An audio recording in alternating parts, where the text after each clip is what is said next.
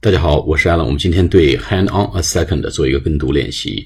啊，我们一共用五种表达方式啊，另外五种表达方式来做电话沟通。第一个叫 "one moment please"，请稍等。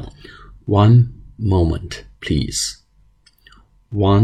moment please"，请稍等。第二个呢，就是非正规的说法呢，叫 "hang on a second"，"hang on a second"。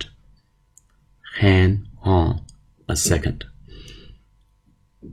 就是 H A N G hang hang on a second。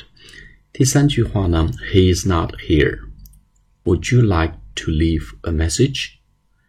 He is not here. Would you like to leave a message? He's not here. Would you like to leave a message? 他眼下不在这儿，他这会儿不在，你需要给他留个言吗？第四个是 Could you ask him to call me back? Could you ask him to call me back? Could you ask him to call me back? 你让他给我打回来可以吗？那最后一个呢？谢谢你给你给我电话，谢谢打过来电话。Thanks for calling，谢谢你的电话。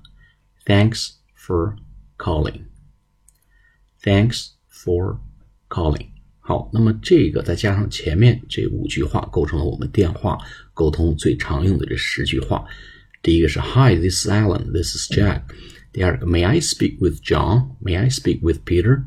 第三 Is Alan there？Is Mary there？第四个 I'm calling about。第五个 I'm returning your call。那么还有一个呢，I'm calling to complain about to，这个用动词不定式。 第六个 One moment please。第七个，Hang on a second。第八个，He's not here. Would you like to leave a message？那么再往下呢，可以说是，Could you ask him to call me back？Could you ask him to call me back？最后一个呢，Thanks for calling。